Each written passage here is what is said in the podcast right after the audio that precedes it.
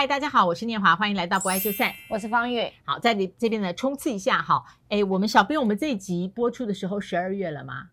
快了哈，十一月底。十一月底，那我们现在是三万三千的订户。哇，芳玉呃律师要鼓励要喊喊一个数字来，哦、年底十二月三十一号以前要四万。对，我们不要看小编，他的手指怎么搞，比出五根不行啊。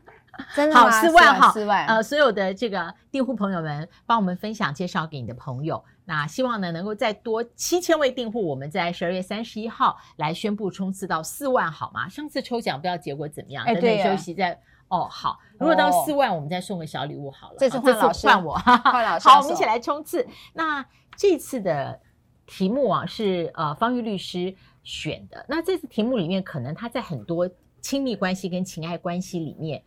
呃，确实它是非常的写实，哦。嗯，对，确实啦，因为我比较想要讲的是父母老后了，哈，嗯，父母老后其实，呃，我们这个，譬如说老师跟我这个年纪的人，都会遇到一个说，好像我的孩子还没长大，但是父母已经老了。那这个时候我们会多了很多的负担哈。那等一下我也想要问老师，父母老后你有什么样的一个心情？那我先讲这个小小的故事啊，嗯、就是说呃，我有位女性朋友，她其实是非常的精英哈，就是在各个无论在她职场上啦哈，在各个人际关系上，她就是一个学霸啦。然后呢，所以她她并不知道说。呃，成功者到了父母老后的时候，会遇到一个很大的挑战，是什么？时间是没有，就是他的母亲失智了。哦哦哦，好，他的母亲失智了，然后这个他的爸爸又以前对他虽然是很严厉，可是因为有妈妈在 cover 照顾他的爸爸，所以他不用第一时间或第一个第一线去面对那个爸爸不被照顾的粗暴哈。嗯那他在这里头，就是因为母亲失智，而且在确诊的时候，他他妈妈就非常的难过，说怎么办？我我真的被确诊出是是一个失智的话，那我以后万一还要包尿布，因为妈妈本也是一个社会的经营者。OK，哇，所以呢，当这个我这位女性朋友看到自己的母亲面对了一个即将失能的一个不可逆的生命状态的时候。其实他有一些跟自己的议题过不去，嗯、但是在过了几年之后，失智是非常快的。妈妈真的走到需要包尿布，然后他的爸爸是完全没办法照顾他母亲，那这又问题就来了，那谁来照顾他的母亲？因为这个爸爸。从以前的经验当中是母亲在照顾的，嗯，现在反而是母亲失智之后，她不知道该怎么去处理这件事情。好，那就说，哎，爸，我们是不是可以找一个外人来照顾？他说不行啊，你们姐妹两个就是要来照顾照顾我们呐，照顾你妈啊。以前你妈怎么照顾你的？现在要你们亲自照顾这么困难吗？他说他有不断的被请乐的一个状态，然后他就说。呃，可是我我还有工作，她工作真的非常的忙，嗯，啊，两个两姐妹都非常忙。她说你们两个就是要亲自来，当时照顾你们的不是我们也是亲自吗？哦，嗯，所以这一来一回当中，她就落泪了。她就说，嗯，你为什么讲话一定要这么这么狠呐？哈，嗯，后来呢，他就找了各种方法，他就找了朋友亲友哈来跟他爸爸讲，我们找一个人居居服员，好，或者找一个清洁。让我们家里比较近，因为他的母亲是很爱干净的，然后他就说不行，好，然后他说你找这么多人来说服我，他说我告诉你，我再活也不过几年，你就是再做也不过几年的事情，就可能两三年的，嗯，嗯，嗯，你需要这么委屈还去跟别人讲吗？这是你的朋友，这是我的朋友，不是你的客户。对，那这个好朋友，我比较好奇，到这个阶段他会不会有自我救责感？会，哎，我就想说，如果。因为他找了亲友啊，去跟他父亲讲，那表示说他还在呃处理这个问题的程序跟状态里面，这是一个可处理的问题。按照他的经验，那时候我听你讲的时候，我就心里想说，呃，如果一个事情在着手处理了，可能就不会马上会有自救或是自自责的那种罪恶感。嗯，我我我就希望他没有，但是你觉得他有有？他有了，他有很严重，因为他舍不得他妈妈被这样对待。然后他也觉得没有办法去让妈妈过得比较有尊严的一个这样的一个病后的生活，他充满了自责。那但是他的过程当中，他他有一百种方法可以让他妈妈过得更有尊严一点，或者是过得比较好的生活品质。但是因为他爸爸的原因，导致他什么都不能作为，所以他有了一个自责，也有了一个很大的一个冲突。那我们看一下哈。在这个联合报愿景工程，还有中华民国家庭照顾者总会，他们所提供的一个经验调查，哦，那他是说家庭照顾分工经验调查，很简单的，呃，不过这个问题哦，呵 呵问题有一点引导性。Anyway，照顾是孝顺的表现，应该由家人负责，不应委托外人。你同不同意啊？百分之三十八同意，百分之六十二不同意。其实我觉得他这个问题是用。有点像是一般人，呃，约定俗成的看法啦，就是他会把亲自照顾家人跟孝顺这件事情啊，百分之百的连接啊，但他并不是反之亦然的，就是无法亲自照顾家人，是否就等于不孝顺？应该不是，这个是应该要被提出的。对对。那他这个问题里面就是说，哎，照顾是孝顺的表现呐、啊，所以应该家人负责，不应委托外人。那这个里面是六成的人。不同意这个说法，哎，就是负负得正，就是说外人照顾并不代表不孝顺啊。所以这个数字以我个人的反应是，我觉得哎呀欣慰。嗯嗯嗯，是。那后来这个你这个好朋友有没有找到一个什么方式？有，他后来用了一个家庭革命的方式啊，就是真的很、嗯、真的很严重了。嗯，所以呢，他就是。呃，强迫就是把清洁员带进去，但是当然都会被他爸爸赶出来哈。嗯，但是他就这样来来回回的呃去处理这样的一个状态。那现在我觉得还在一个呃努力当中哈。哦，那对，所以我就想了一件事，因为我就发现我旁边的所有的朋友，我就用同样一题去问他们。嗯，他说我的爸妈也是不要让外人来照顾。哎，我听到的也是。那我父母亲，我希望他们在天国了，他们已经走了哈，十十八年。我听到的，呃，你你这个女性朋友的母亲是确诊失智嘛？对，我听到是把这个呃医病的复杂情况降低降低降低，就是呃只剩下父亲或母亲了，哦、那需要一位外劳来照顾。是是，那八氏量表什么的，我想各位听友跟 viewers 你们大家都心知肚明。那我先讲，我们就先不讲这个怎么样处理巴氏量表的规定。嗯，但是呢。我听到的百分之九十，就他们的父亲母亲就是不要跟外人住。对，好，即使是父母亲一起住，然后母亲真的已经心力交瘁。是我谈的不是普遍，就是我听到的，就是老父亲真的很不好搞，身心都很不好搞。对，本来母亲有一些社交活动，比方参加合唱团，嗯，或者公园里面做运动，是，或者有一些些中年以后就很好的姐妹淘，可以去呃别人家。呃，喝喝茶，聊聊天的。因为父亲的一些状况，不是病的状况，就母亲一定要看着跟着，或者说一定要煮午饭，或是五点多一定要吃晚饭这样子。嗯嗯、所以母亲就变成她的啊、呃、老年生活变成一个高龄的照顾者。嗯，好，子女也说请个那个佣人吧。对，好，不管是本地或是外佣，哦，不行。不习惯家里有外人，是不是？嗯，就是这位爸爸，对不对？对。那他怎么去处理呢？因为我知道好多的人都有同样的困境，所以我特别为什么想要做这一题，就是想要看看我们的方老师有没有解放。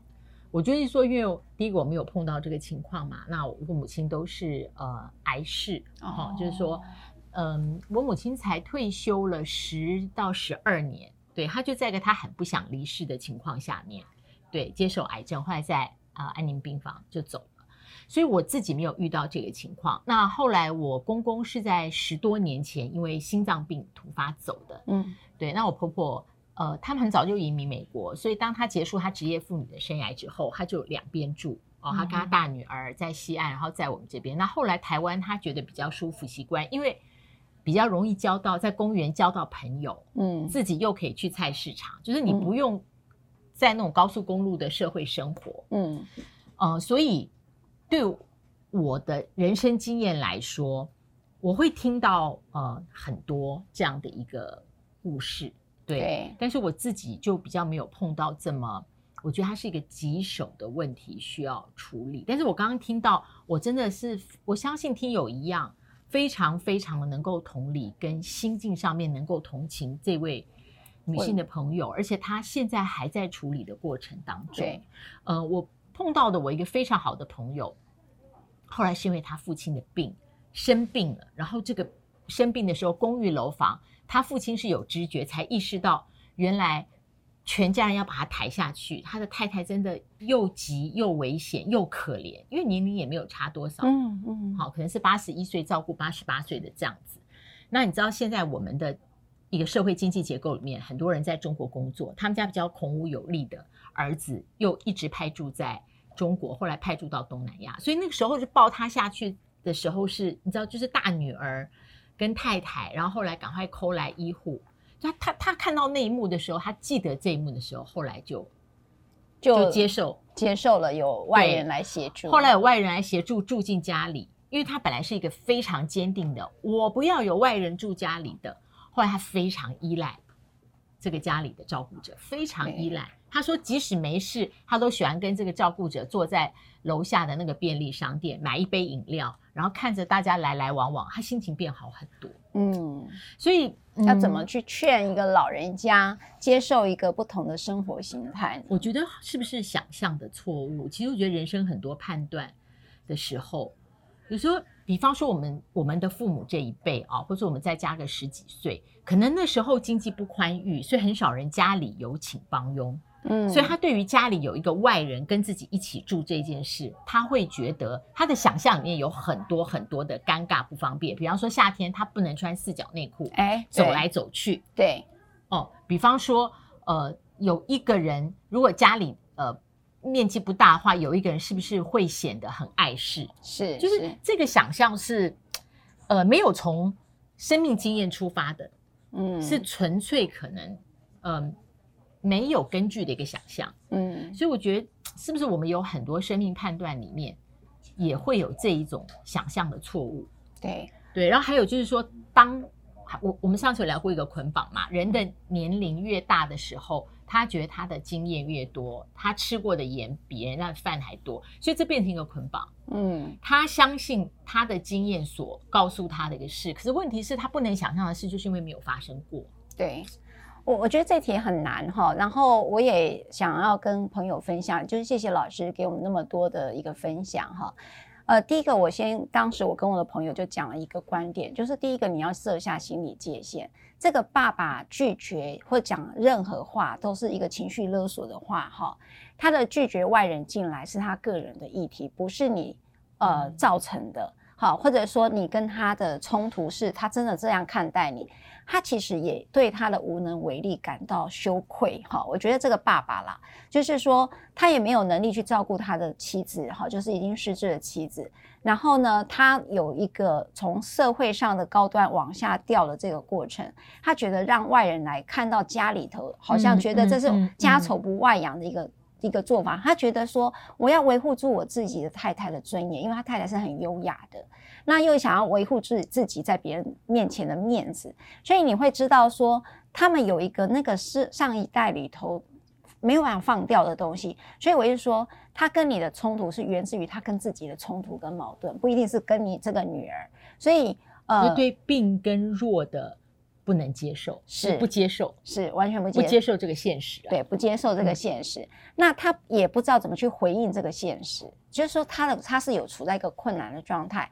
所以我觉得为人子女在这个角度上，我觉得可以先自己画上一个心理上的界限，就是父亲讲的任何攻击性的语言，我觉得跟男性哈在处理创伤的议题。很有关，就是他们处理任何的脆弱都要用攻击的、用愤怒的方式来表达自己的脆弱哦。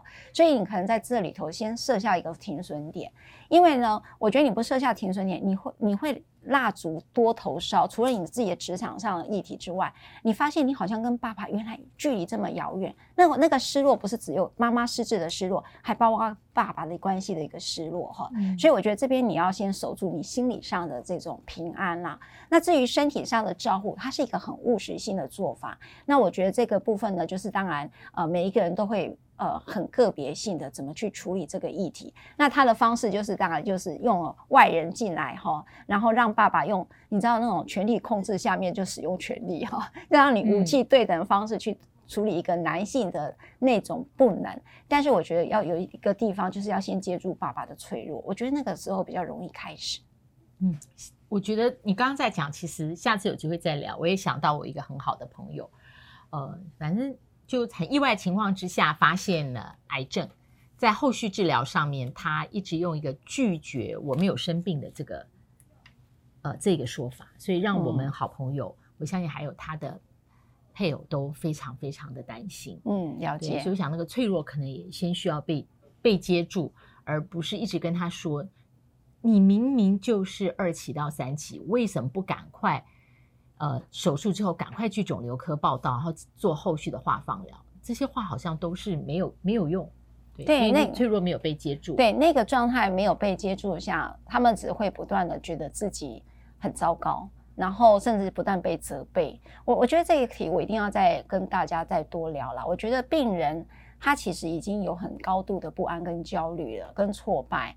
但是呢，在照顾的过程当中，照顾者也有很多的焦虑。可是要理解病人可能有点困难。哈，好，这个法律上我讲很快快的说过去。对于已经失智的呃老人家，如果涉及到跟法律有关的，就是财务是有关的话，那么我们是可以申请监护宣告的哈。那或者是如果说他的程度没有达到完全的不能呃。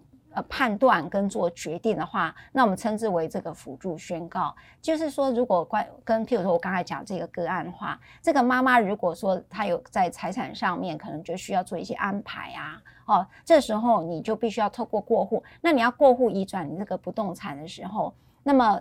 现在的地震师会讲说，哦，他没有办法，他看到他可能是有状况是失智的话，他都会建议你先去做监护宣告或辅助宣告，完成了这样的一个程序，才让你办这个所谓的不动产过户的。嗯、那这边供各位在实务上有一点思考跟参考。好，因为不然的话，子女也会触及法律问题。如果你的手足认为你有侵占之嫌，是的，是的。好，我们希望今天未完的呃讨论呢，由。各位听友，还有各位观众，你能在留言的地方分享你的意见，因为这个都需要互相参考，会带来很大的安慰的。对，嗯、不爱就散，不要忘了按赞、分享、开启小铃铛。我们要冲刺啊，订户四万户，订阅户四万户哦。呃，我希望在呃一应该讲十二月我就会看到这个结果，对不对？十二月圣诞礼物，圣诞节对不对？早点准备圣诞。对对对，我们老师会准备。我们下次再会喽，拜拜。